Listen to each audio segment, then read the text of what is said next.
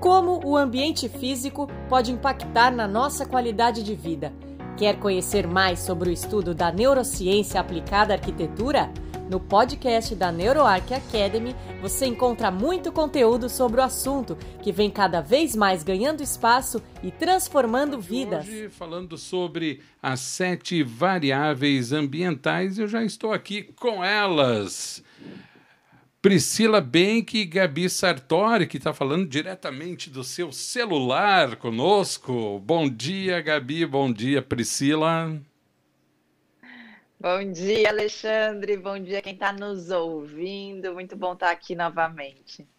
Bom dia, pessoal. Prazer estar aqui de novo e um bom dia para todos que nos ouvem, né?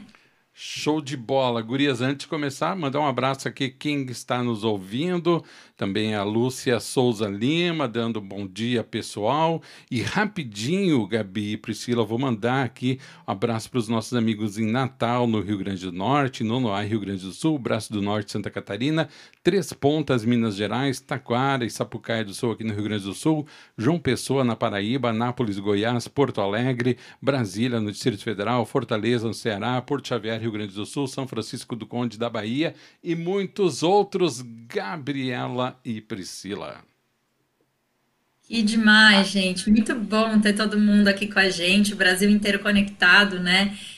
Para falar de algo que é tão importante, ainda mais na época que a gente vive, né, Alexandre? Uhum. Que a gente já falou aqui o quanto os ambientes tomaram um, um, um papel de protagonistas é, nessa pandemia e com da forma como as pessoas começaram a perceber os espaços, e é exatamente sobre isso que a gente vai falar hoje, né, Pri? Abordando um pouquinho das é. nossas sete variáveis. É isso. E até queria convidar, então, quem está nos ouvindo, o, que, que, o que, que vocês entendem quando a gente chama sete variáveis, Alexandre, quando a gente fala sete variáveis? Eu vi que na introdução você apresentou os patrocinadores, falou, por exemplo, da luz. Será que a luz é uma variável do ambiente? Será que a iluminação ela, ela está nesse ambiente e realmente ela impacta nas pessoas? Então, essa é um pouquinho da provocação de hoje, da gente começar a olhar para os ambientes com mais consciência e tentando identificar quais os elementos que existem nos espaços físicos e que realmente nos impactam. E daí, a partir disso, que depois que a gente toma essa consciência, que a gente possa ter mais responsabilidade na hora de, de pensar sobre esses ambientes, sobre esses elementos, né? Então, um pouquinho por aí que a gente queria jogar a provocação. O que, que para vocês são variáveis ambientais? Ai, ai, ai, e agora? Quem está nos ouvindo, responde aí quem está no Face e manda aqui o que, que é uma variável ambiental para você. Para mim, uma delas é acústica. Não sei se eu estou certo, mas eu penso na primeira ah. como acústica, na segunda como acústica, terceira como acústica. A Gabi, eu acho que está congelada ali, ou ela está tristinha. Ó. Ixi. É, vamos ver se a Gabi conecta. Enquanto isso, eu já vou pegando o gancho Vai. do Alexandre, porque o Alexandre já trouxe um super tema aqui. Uma das sete variáveis são os sons. E, e daí, Alexandre, deixa eu, vamos, vamos trocar um pouquinho. Eu queria entender por que que para ti acústica, eu sei que tu tem todo o teu histórico relacionado a isso, mas como que será na tua percepção? Por que, que a gente deve se preocupar tanto assim pela questão da acústica? Qual é a tua opinião?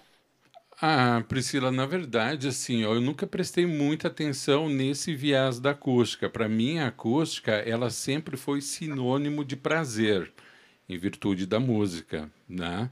Hoje eu entendo que Legal. além disso, além de ser uma fonte de prazer de variadas formas, de lembranças, recordações, sentimentos ou daquele momento que nós estamos vivendo, ela também tem o seu lado negativo, né, Priscila e Gabi, que é a parte do ruído. Então, muitas vezes a gente está. É, a acústica não é só música, são ruídos, decibéis acima do que, daquilo que a gente pode suportar, e às vezes nem tanto acima, mas que no final do dia nos dá aquela sensação de incômodo, de irritabilidade, a gente não entende por quê, mas a gente passou o dia inteiro no meio de pessoas falando alto, caminhão passando na rua, é, TV alta ligada no volume alto. Ou seja, para mim, hoje, a acústica é algo importantíssimo para minha saúde. Né? Eu acho que isso tem um reflexo muito grande. Por isso, é isso que me chama bastante atenção. Nossa, olha que legal. Gabi, só estou já introduzindo aqui a primeira, o primeiro ponto, porque não tem uma hierarquia, tá? Todas as sete são importantes. E, e o Alexandre já trouxe logo de cara a questão dos sons. E, e daí, quando a gente vai falar de sons, gente, o que, que é interessante, pegando muito gancho com o que o Alexandre falou, a gente pode enxergar este tema por uma questão até de, de, legislação. Se a gente vai ver os ambientes de trabalho, por exemplo, existem normas específicas de acústica, né? Por que isso? Porque a gente sabe que realmente impacta no nosso organismo e, e isso interfere sim na nossa saúde, né? no nosso conforto acústico dentro do ambiente. Mas a gente também pode olhar por um outro lado, que diferença faz um ambiente com a música que a gente curte, né? Por que, que na hora que na entrada do programa o Alexandre já coloca uma música, a gente já começa a se mexer, já fica mais animado. Então, o que, que acontece no nosso corpo, e especialmente no nosso cérebro? E aí a gente conecta diretamente com o assunto da neurociência aplicada à arquitetura, aplicada aos ambientes, né? Como que esses sons chegam ao nosso cérebro e a partir daí produzem uma série de substâncias químicas que diretamente podem impactar no nosso humor, por exemplo. Porque depois a gente ouvir uma música, a gente pode ficar mais animado. Então, esse é um da, é uma das sete variáveis, né, Gabi, que a gente precisa olhar com mais atenção, inclusive na hora de desenvolver um projeto, para criar uma atmosfera sonora coerente também com a experiência que a gente quer que as pessoas tenham naquele local. Perfeito, Pri. Então já começamos logo pelos sons, claro, com o Alexandre eu não ia, eu não ia esperar coisa diferente. A gente já ia começar por essa variável, né, Alexandre? A força do óbvio. Mas eu acho que a gente é, né, claro. Mas, gente, eu acho que a Pri falou tudo. Eu acho que a gente responde a música de uma forma muito instintiva. É, e aos sons também, né? Ele tá também ligado diretamente à questão da nossa performance. Se a acústica não é bem cuidada dentro de uma sala de aula ou dentro de um restaurante, isso vai afetar tanto a nossa experiência com a outra pessoa que está ali com a gente, como também a nossa performance, né? Em, em educação é muito nítido isso. Uma, uma, uma pessoa que senta no, no, fundo da sala e se a acústica dessa sala não é bem tratada, ela vai perder muito do conteúdo e vai, vai perder muito na questão da cognição. Mas eu acho que a gente pode, a gente ainda tem mais seis variáveis para falar e o nosso tempo aqui é curto, né?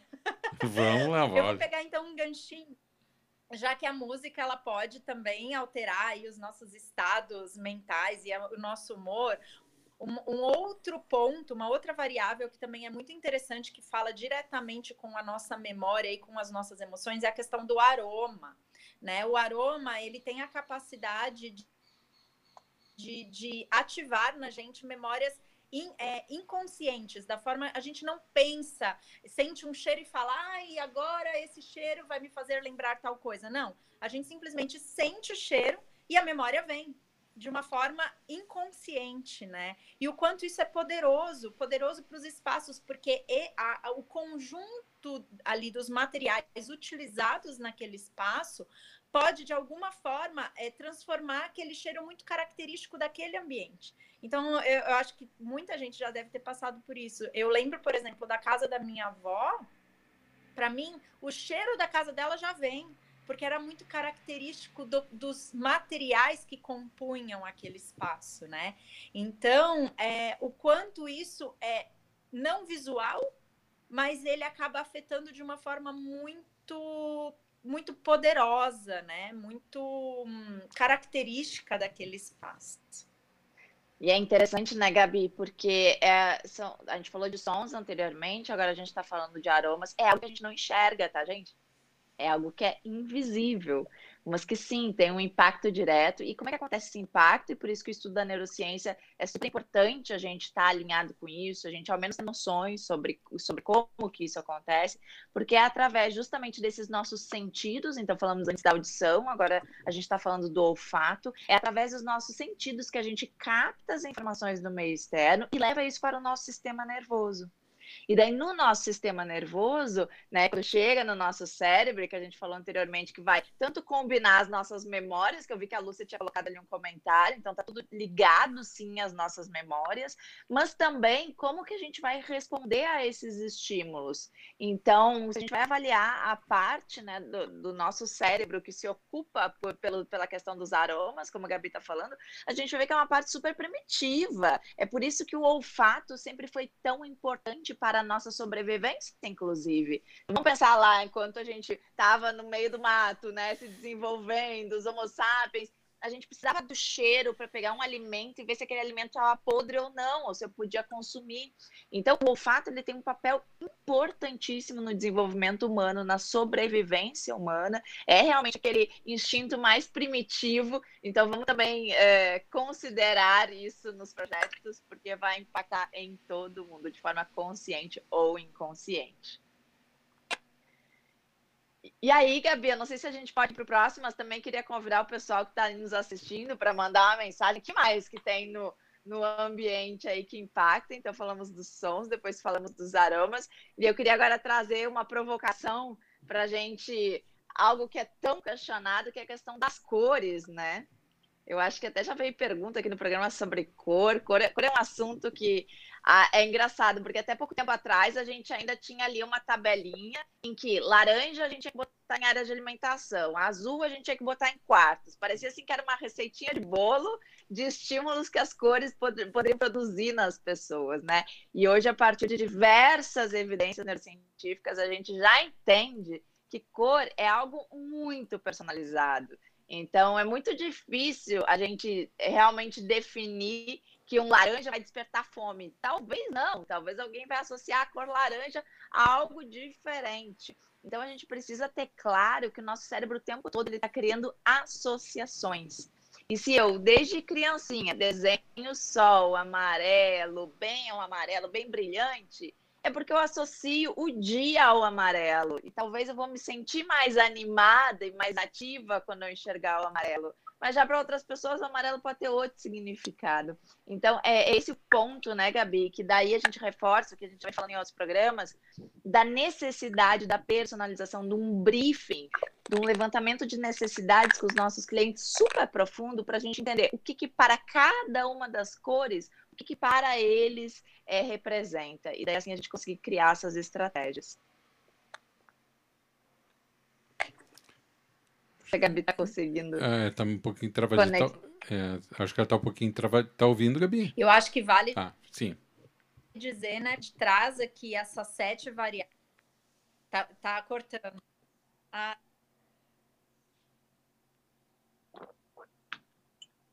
Tô, vocês estão conseguindo é. me ouvir? Mais ou menos, Gabi. Tá um, às vezes dá uma travadinha aqui e a gente perde a pouca conexão contigo. Eu acho que também é importante dizer, mais ou menos.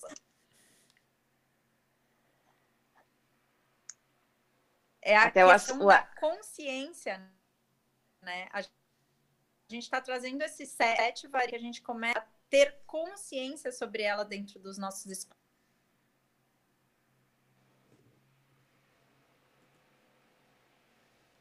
ela, eu, eu vou, Gabi, é, tu provavelmente tu vai receber essa minha mensagem daqui a alguns segundos, que tu está com de delay.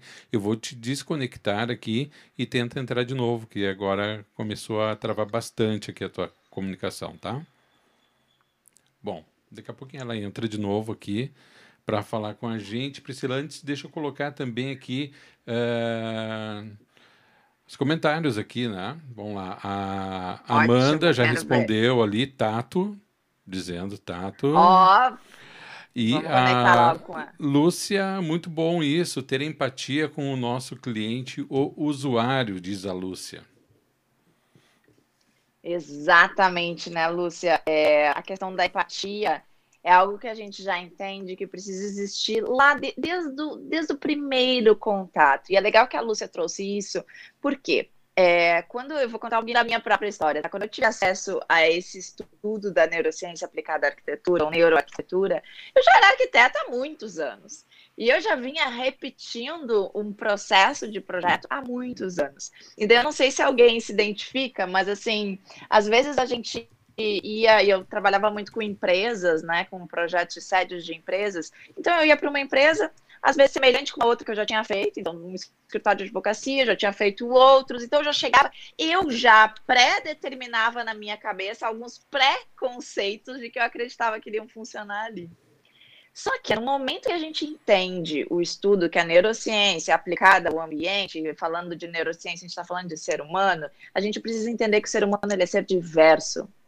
E por mais que eles tenham atividades talvez semelhantes, eles podem ter memórias de vida muito diferentes. Eles podem estar em locais muito diferentes, eles podem ter uma cultura muito diferente. E daí é óbvio que não necessariamente aqueles preconceitos eu vou conseguir utilizar novamente. Eu preciso me abrir e ter empatia, realmente, como Lúcia trouxe aí a palavra-chave, ter empatia para me permitir se colocar no lugar daquela pessoa que pode ser completamente diferente de mim ou dos outros projetos que eu já fiz.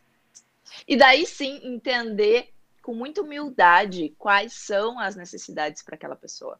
Eu acho que, que, isso é uma mudança, né, Alexandre? Até na, numa humanização no processo de projeto de um arquiteto ou designer, da gente realmente trazer, é, trazer mais para aquela sensibilidade. E aí a importância da gente estar preparado para essas conversas com o cliente, porque tem coisas que o cliente não expressa.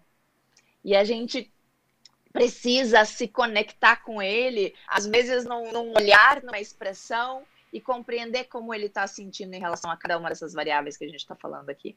Uhum. Então é, é, um processo, é uma mudança realmente no processo de projeto, que obviamente vai nos trazer um projeto aí muito mais humano, muito mais assertivo.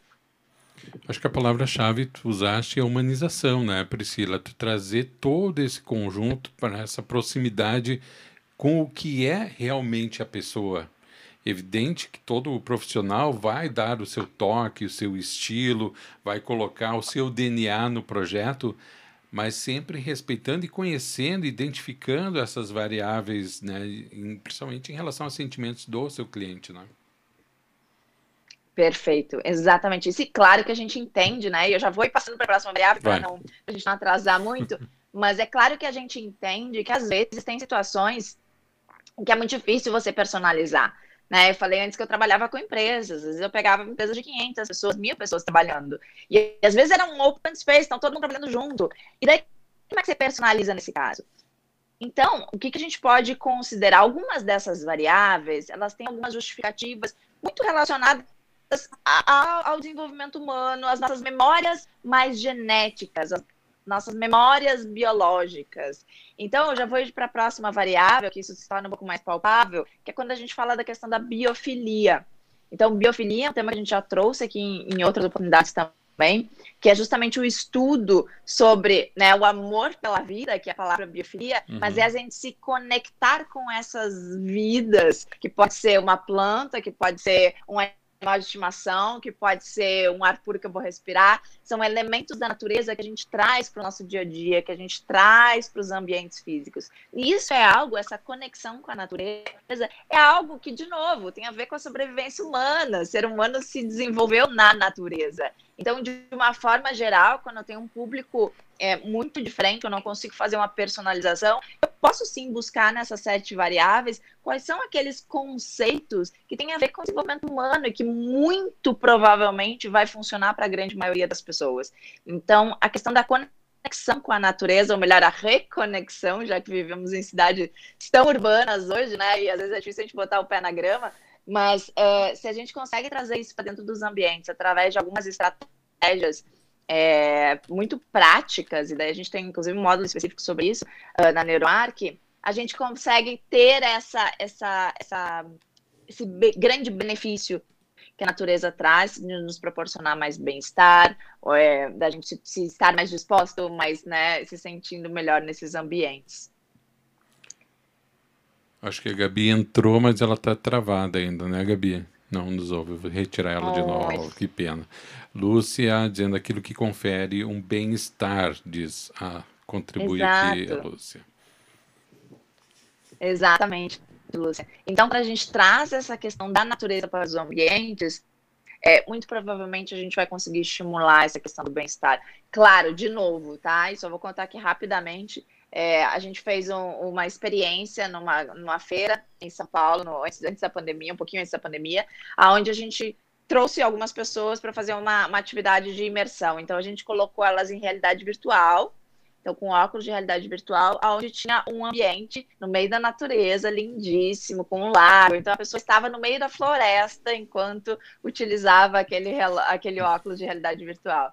E o que, que a gente percebeu? A gente colocou alguns equipamentos de medição, então, seja medição de ondas cerebrais, assim como medição de batimentos cardíacos, e a gente viu que para algumas pessoas a reação não foi tão positiva quanto a gente imaginava. E, e daí é interessante, porque depois, quando a gente foi conversar com essas pessoas, a maioria delas, então, que, que acabou ficando ansiosa com aquele equipamento, né, e fazendo essa imersão na natureza, é, relataram de que já tinham tido experiências negativas com a natureza. Então já tinham sido ou picados por um bicho, ou tinham, tinham né, ficado Um acampamento que não deu certo. Então... Choveu no então, acampamento. Vê, e, por... e é isso, né, Alexandre? Talvez cada pessoa pode ter uma experiência negativa e trouxe, então hoje responde a esses estímulos de uma forma não tão positiva. Por isso a necessidade, sempre que der, que der um projeto que a gente consiga se aprofundar no cliente, melhor será. Então, falamos de. Começamos com sons, depois aromas, depois a gente falou a parte das cores e depois biofilia. Ainda tem três variáveis que eu queria passar aqui para vocês. Acho que a Gabi agora tá, tá voltando. Tá voltando. E já vou puxar uma delas, que é a questão da iluminação, como a gente falou anteriormente, né, Gabi? Não sei se agora tu consegue comentar. Acho que vocês estão conseguindo me ouvir, gente? Sim, sim. Eu acho que tu estás, estás conseguindo nos ouvir também.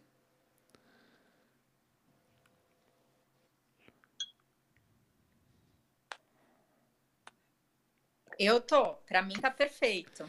Tá. Ah. Ouvindo a Pri, a Pri falou já de cinco variáveis e você ia começar a falar sobre a iluminação, né, Pri? Olha que legal. O Alexandre começou o programa justamente falando da, da Estela, né, de a, a a iluminação e o quanto isso, gente, influencia a nossa questão da biologia.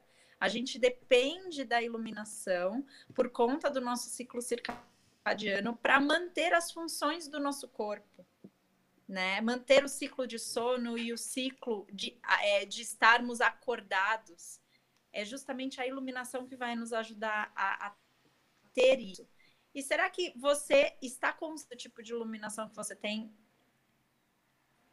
nos ambientes que você frequenta, será que são iluminações que são positivas ou negativas? Olhando na parte do negativo.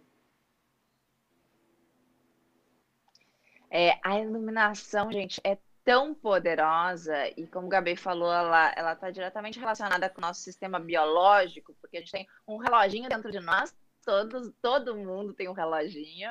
É, e a partir da luz do sol, da cor da luz do sol, a gente consegue regular o nosso dia. A gente entende, biologicamente falando, quando é o momento de estar acordado e quando é o momento de ir dormir. Então é por isso que hoje, quando, quando a gente pega algum cliente ou algum aluno relata alguma questão de problema de, de sono, né, de insônia ou dificuldade de dormir, a primeira coisa que a gente procura ver é como está o quarto dessa pessoa. Porque daqui a pouco se tem uma questão de iluminação aí, que à noite ela ou ela não consegue ter né, uma ausência de luz, ou, ou então ela fica muito tempo no celular, na cama. A gente já tem diversas evidências do quanto isso realmente interfere no relógio biológico das pessoas, né? E pode ter uma série de, de prejuízos aí, de bem-estar e de saúde mesmo. Então, a questão da luz é algo muito, muito importante, seja por uma questão da gente poder ter uma qualidade de vida melhor, ou seja por uma questão, de novo, né, da gente ter experiências mais agradáveis. Se, se a gente for ver, faz diferença a gente botar uma iluminação com um tom mais quente, né, uma temperatura de cor mais baixa, como a gente fala, ou uma temperatura de cor mais alta, onde a gente tem aquela luz mais branca. Então, qual é a experiência das pessoas nesses ambientes de acordo com essas diferentes temperaturas de cor da luz? Então, esse é um ponto que a gente entende importantíssimo. Além de, claro, toda a questão da luz natural, que daí, de novo, a gente conecta né, com essas formas de estar em contato com meios naturais e a luz natural, ela tem esse, esse poder também conosco, né? Acho que agora, na pandemia, quem não tinha muita janela em casa se deu conta da necessidade do sol. Mas tu sabe, Pri, Gabi, que eu acho que também, até inclusive a gente conversou num programa aqui durante a semana, as escolas terão, pós-pandemia, um grande desafio que é readequar os alunos dentro desse ciclo, né? Porque muitos alunos hoje estão trocando o dia pela noite, muitas crianças estão indo até tarde nos seus uh, videogames, nos seus smartphones e perdendo um pouco essa noção do que é dia, do que é noite, talvez uma falta de rotina em relação a isso. Eu acredito que também vai ser um grande desafio depois, né, Pri e Gabi? Nossa, com certeza. A questão da gente é, conseguir todo mundo. E, e, e, por que, né? Por que isso, gente? É, não é à toa que a gente. Tocou num ponto que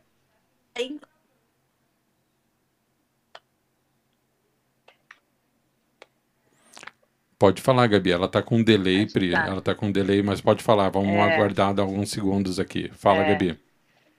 Não, eu acho que você trouxe um ponto sensacional, gente. Não é à toa que a gente tem esse nosso relógio biológico, tá? É que realmente a gente precisa ter claro esses nossos ciclos do dia e da noite, quais as atividades que a gente precisa cumprir neles. E quando a gente inverte isso, gente, o nosso, o nosso sistema fica completamente desregulado. Então a gente tem que tomar muito cuidado com isso. E, e realmente, depois aos poucos, Alexandre, e tendo essa preocupação de, de retomar, de realinhar esse ritmo circadiano aí para todo, todo ser humano, né? Isso é, é, o que seria o ideal. E daí eu sei que o nosso tempo aí, acho que está correndo, né? Tá. Mas só para fechar, as duas últimas variáveis que, que eu queria contribuir. A questão das formas, e a Amanda antes tinha comentado o tato. E vamos lembrar, por que a gente não divide por sentidos, e sim por elementos do ambiente? Porque muitos desses elementos de ambiente envolvem mais de um sentido, né? Então, se a gente vai falar da questão das formas, eu posso entender formas tanto quanto uma questão de proporção do espaço, e daí eu estou falando aqui de, de pé direito, falando de dimensionamento desses espaços, mas também de mobiliários, né? E do quanto uma forma fofa, às vezes, de uma almofada, é, que eu toco lá e sinto isso fofo e ela é arredondada, o quanto que isso me dá uma, assim, uma experiência diferente. Daqui a pouco eu tenho uma mesa de vidro com linhas retas, com ângulos retos, onde eu vou tocar nessa mesa, vou ter uma experiência diferente.